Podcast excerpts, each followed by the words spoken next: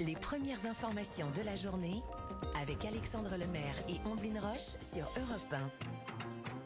Bienvenue si vous nous rejoignez euh, à 6h11 euh, sur Europe 1. On ouvre ensemble euh, les journaux du matin, c'est votre pressing. Oui, ce sont les articles que nous avons retenus pour vous. Dimitri Vernet nous rejoint comme chaque matin. Exactement. Mon cher Dimitri, on commence avec vous. Bon, Ombline Alexandre, si je vous dis THC ou CBD, ça vous parle? À Hein peu près. Oui, bon, ce sont deux On molécules. Bon, je vais vous expliquer en, en très rapide. Ce sont deux molécules issues de cannabis.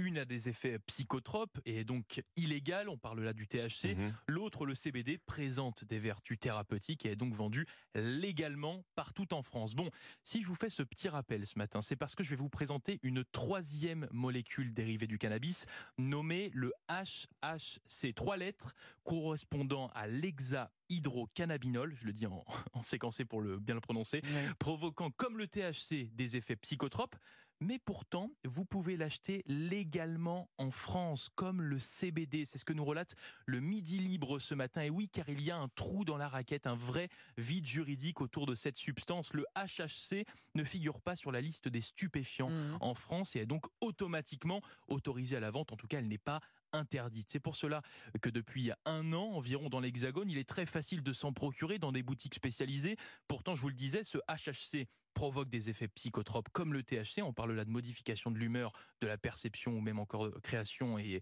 de crise d'angoisse, Oui. par exemple. Problème, à contrario du THC, cette fois, le HHC n'est pas détectable lors d'un dépistage de drogue. En plus, Eh j'allais dire, oui, parce que, en là, plus. typiquement avec ce que vous décrivez, on ne prend surtout pas le volant, bien Eh sûr. oui, et non, pas dans un, enfin, c'est pas détectable. Donc oui, c'est un vrai problème dont a bien conscience la mission interministérielle de lutte contre les drogues qui affirme travailler sur le dossier depuis des semaines. Mais pour le moment, ben, ça n'avance pas vraiment, hein, car les connaissances sur ce HHC sont très limitées. La direction générale de la santé l'explique. Aucune étude d'ampleur n'a été menée sur cette molécule.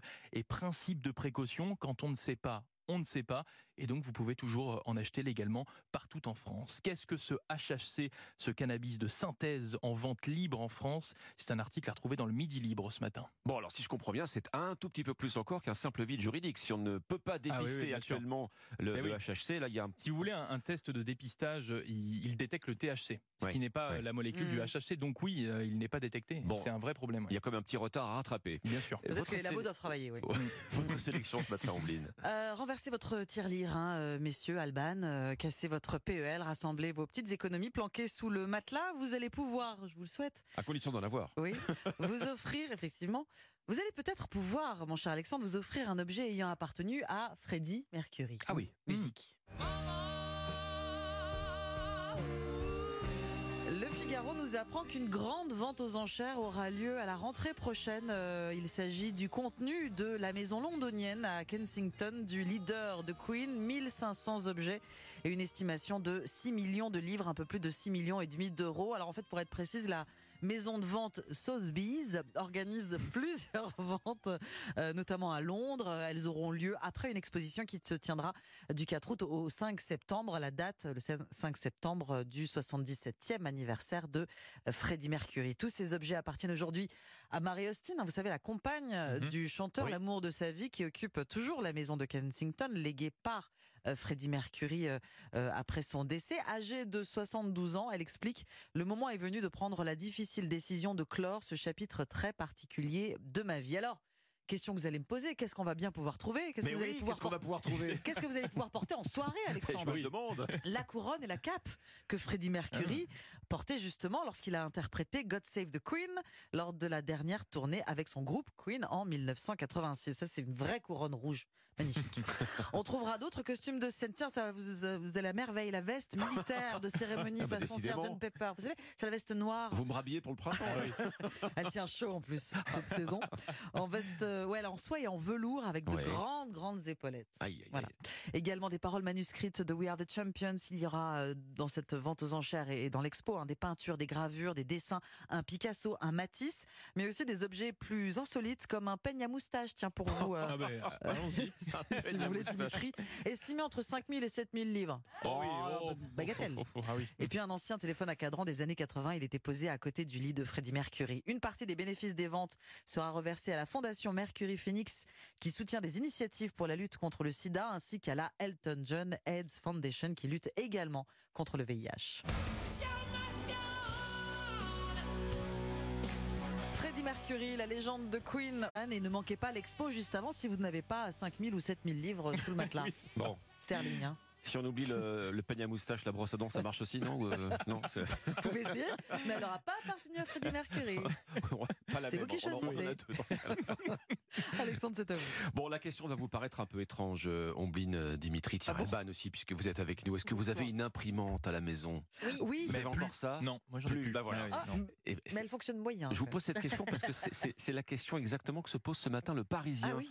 Pourquoi les Français continuent d'acheter des imprimantes? Figurez-vous qu'il s'en vend encore 2 millions chaque année en France. Et ça, malgré le prix des cartouches d'encre hein, qu'on connaît tous. Ah oui, oui. On est nombreux à avoir été refroidis alors de les Eh remplacer. Ah hein. oui. Et d'imprimante, hein. Mais exactement.